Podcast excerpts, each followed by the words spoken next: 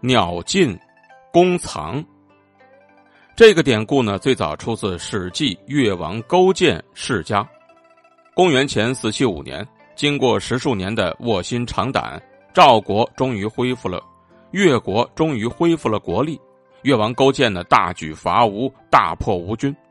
吴王夫差无奈，只好派太宰伯嚭去向勾践告饶求和。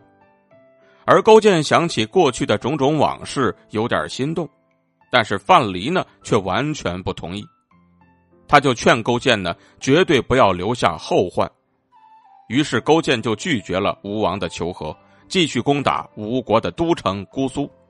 正因如此呢，伯嚭就首先投降。夫差呢也被逼得走投无路，只好用衣服遮住了自己的脸，然后自杀了。勾践做了霸主呢，就开了一个庆功大会，大赏功臣。可是满朝文武啊，恰恰少了一个功劳最大的范蠡。原来呢，范蠡早就已经和西施在一天深夜里，悄悄的乘着一只小船离开越国，远走他乡了。范蠡在临走之前呢。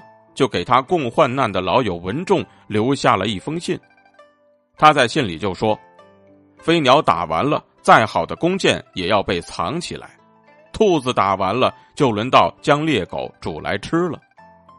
越王这个人，只可以跟别人一起共患难，却不能够跟别人共享富贵，所以你还是赶快走吧。”当文仲看完这封信之后呢，就觉得范蠡说的很有道理，于是。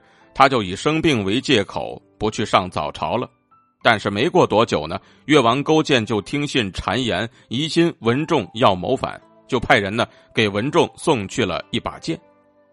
文仲一看呢，原来正是当年夫差叫伍子胥自杀的那把剑，他马上就明白了越王的意思，于是呢，他就感叹说：“我悔不该不听范蠡的劝告啊。”说完这句话之后，他就拿起剑，自杀了。